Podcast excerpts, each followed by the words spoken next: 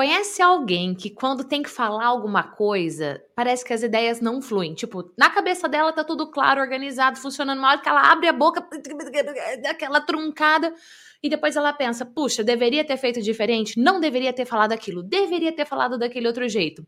Esse vídeo é para te ajudar. Vou trazer quatro técnicas poderosas da psicologia e da neurociência para você melhorar sua comunicação, para você arrasar na sua comunicação.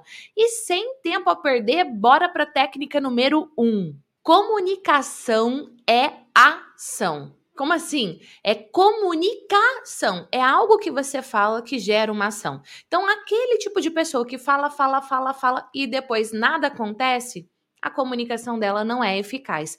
Falando nisso, no final desse episódio, eu vou analisar minha própria comunicação e quais foram as técnicas que eu utilizei aqui com você. Fica ligado. Mas como eu estava te dizendo, a comunicação precisa gerar ação. Então, quando você vai falar algo, quando você vai passar uma mensagem, seja numa reunião, numa palestra, num vídeo, não importa, ou no um a um, você tem que pensar o seguinte: terminei de falar agora, qual ação eu gerei? Qual resultado eu quero alcançar? Porque não é somente sobre falar, mas é sobre ações para gerar resultado. E aí, para isso acontecer, é preciso que quem fala e quem recebe tenha uma conexão estabelecida. Por isso que comunicação, para gerar resultado, precisa ter conexão. Então você tem que pensar aí. Peraí, todas as vezes que eu passo alguma mensagem, que eu falo algo, eu estou gerando conexão com as pessoas? Se você não souber como gerar conexão, você não vai alcançar o seu resultado. Ou seja, você vai ser daquelas pessoas que fala, fala, fala e nada acontece depois. Técnica número 2. Quem você quer gerar conexão. Porque para você ter uma comunicação que gere resultado, que você alcance o seu objetivo, a comunicação precisa gerar ação no outro, para gerar ação no outro, precisa gerar conexão. Então, beleza, você tem que pensar com quem que eu quero gerar conexão. Por quê? Vamos supor, sei lá, que você foi convidado para dar uma palestra da sua área, do tema que você atua, daquilo que você domina. Se você vai falar para pessoas que são júniores, como assim são júniores? Vai ter um monte de júnior sentadinho ali na sala? Não, não é isso. Se você for falar para pessoas que estão iniciando nessa área, você vai ter que usar uma linguagem, você vai ter que usar um tipo de exemplo, você vai ter que adaptar toda a sua comunicação para esse público. Se você for falar para um público que é mais sênior, você vai adaptar a sua comunicação para um público que é mais sênior. Às vezes, a forma de falar, os exemplos que você vai trazer, as citações que você vai fazer, se você for falar para um público sênior e você fizer aquela mesma apresentação que você montou para um grupo júnior, para um grupo que está começando, não vai gerar conexão. Então, o que é que você tem que responder? Com quem que eu quero gerar conexão? Quem que é o meu público? Para quem que eu vou me comunicar? E aí, isso vai determinar todo o resto da sua estratégia. Ou seja, conheça o seu público e fale com ele. E falando em fale com ele, Deixa seu like aqui e deixa seu comentário também. Se até esse momento já tiver gerado algum valor para você, comenta aí, hashtag valor. Bora para a técnica número 3.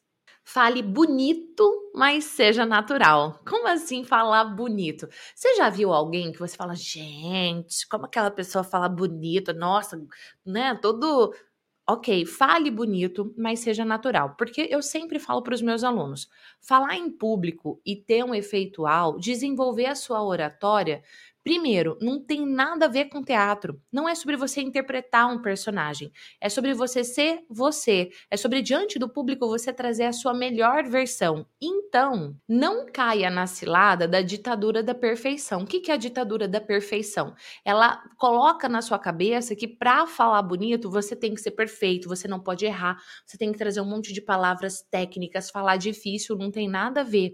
Não tem nada a ver, inclusive, com não cometer erros. Eu também sempre falo para os meus alunos: ser uau não tem nada a ver com ser perfeito.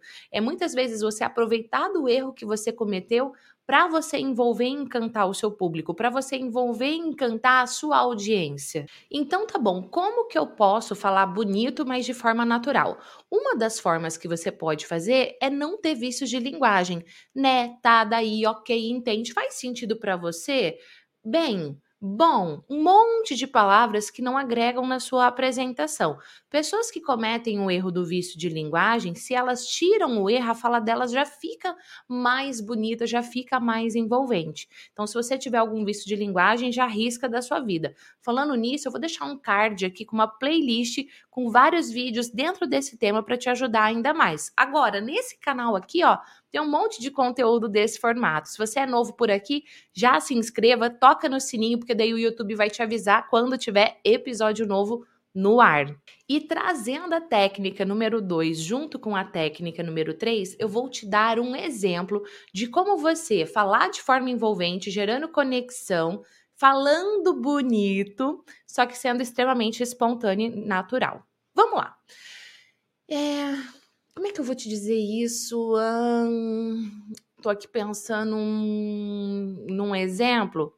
Pausa. Acabei de trazer não vícios de linguagem, mas vícios de pensamento. Quando você vai pensar, construir um raciocínio, você fica. Hum, é, hum, isso também é um erro e não deixa sua fala bonita. Normalmente isso acontece quando a gente está construindo um raciocínio durante a fala. O que é que você vai fazer nesses momentos? Você não vai pronunciar som nenhum. Aproveita que você está pensando, pensa em silêncio e inspira, puxa o ar pelo nariz. Quando você fala, o ar sai. Quando você inspira, o ar entra. Então, essa daqui já é uma técnica que você pode fazer. E sabe que falando nisso, eu me lembro que quando eu era criança, meu Deus, eu falava muito daí, daí, daí. Eu ia contar uma história e eu falava, daí, logo em seguida aconteceu tal coisa, e daí depois cada duas palavras entravam daí. Quem me ajudou a perceber isso foi a minha mãe. Ela falava, minha filha, daí. Ela ficava me remendando. É remendando que fala? Quando você fala e o outro fica repetindo? Não, não me, me, esqueci a palavra. Comenta aqui, é remedando mesmo? Enfim, eu falava e minha mãe ficava repetindo. Aquilo me deixava muito, muito nervosa. E eu me lembro uma vez que a gente estava andando de carro e eu perguntei pro meu pai. Eu falei assim, pai, por que, que aquele carro tá escrito errado? E ele falou assim para mim: o carro não está escrito errado. Ele falou: ele está escrito que é para que eu, que sou motorista, consiga ler pelo espelho. Sabe que carro que era? Uma ambulância. E eu não tinha entendido por que, que a ambulância, quando eu olhava assim direto, estava escrito errado. Aí ele me falou: olha, olha aqui pelo espelho. Eu olhei e falei, nossa, tá escrito certo. Lembro que logo que eu cheguei em casa, eu peguei um papel, escrevi a palavra ambulância errado, coloquei no espelho para eu conseguir ler certo. Por que, que eu estou contando essa história para você? Porque eu estou trazendo à tona aqui as três técnicas de uma forma prática para você. Primeira técnica, eu falei para você, cadê aqui minha anotação? É a comunicação que gera ação. Então, qual é o resultado que você quer alcançar? O que eu quero aqui é que você entenda e aplique essas três técnicas. Segundo, como é que você gera essa conexão com o outro? Uma das formas de gerar conexão é contar história. O que, que eu acabei de fazer? Eu contei uma história. E a técnica número três é você falar bonito, só que sem vícios de linguagem. E ao contar a história, eu trouxe vícios de linguagem, que na verdade são vícios de pensamento, e depois eu contei a história limpa para você, sem nenhum vício. Só que enquanto eu contava, eu olhava no seu olho, eu fazia gestos marcados, eu olhava ao redor também. Olhar para o olho não quer dizer ficar o tempo inteiro ali com os olhos estatelado na pessoa, mas você está pensando, você olha para o lado, e você volta a olhar para a pessoa, enfim, eu estou fazendo aqui com você o que eu estou te ensinando. Ô Gislene Esquerdo, você não falou que você ia deixar só para o fim a análise? Não aguentei. Trouxe antes. Agora, talvez você tenha pensado: meu Deus, muito difícil fazer isso. Nossa, eu travo, eu não consigo. Se de repente você pensou, pô, eu travo, eu não consigo, vou deixar na descrição desse episódio um link para você fazer o download do livro que eu escrevi, que são sete erros que travam a pessoa na hora de falar em público. Ele vai te ajudar bastante. É só você tocar aí no link e fazer o download. Aproveita que tá de graça, tá bom? Agora vamos para a técnica número 4. Elo eloquência. Eloquência nada mais é do que um conjunto de comportamentos verbais e não verbais que empoderam a sua comunicação. Então, desde a postura até o olhar, até o tipo de gesto que a pessoa faz ou não. Vou te dar um exemplo. Eu acabei de dizer o tipo de gesto que a pessoa faz ou não eu fiz um gesto sutil, estratégico e marcado. O que seria um erro? Um erro seria eu falar o tempo inteiro assim, ó. Nesse momento você não consegue ver, mas eu peguei minhas mãos e coloquei elas assim no meio da minha perna e fechei.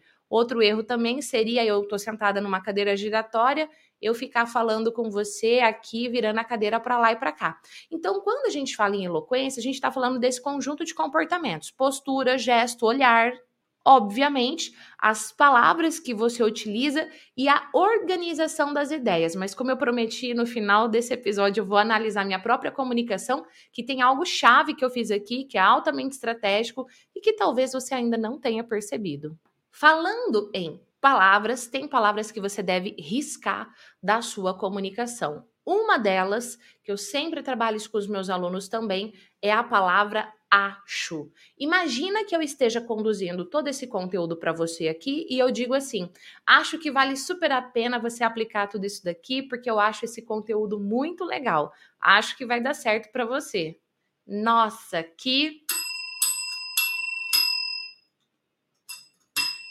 é. Que hum, hum, a cineta é maravilhosa. Que eu não falo palavrão, mas é que às vezes eu queria tanto falar a palavra que péssimo fazer isso.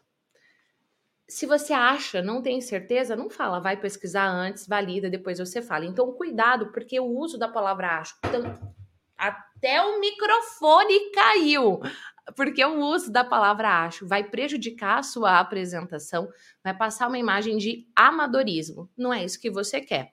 Agora, como eu prometi, vamos analisar minha própria comunicação.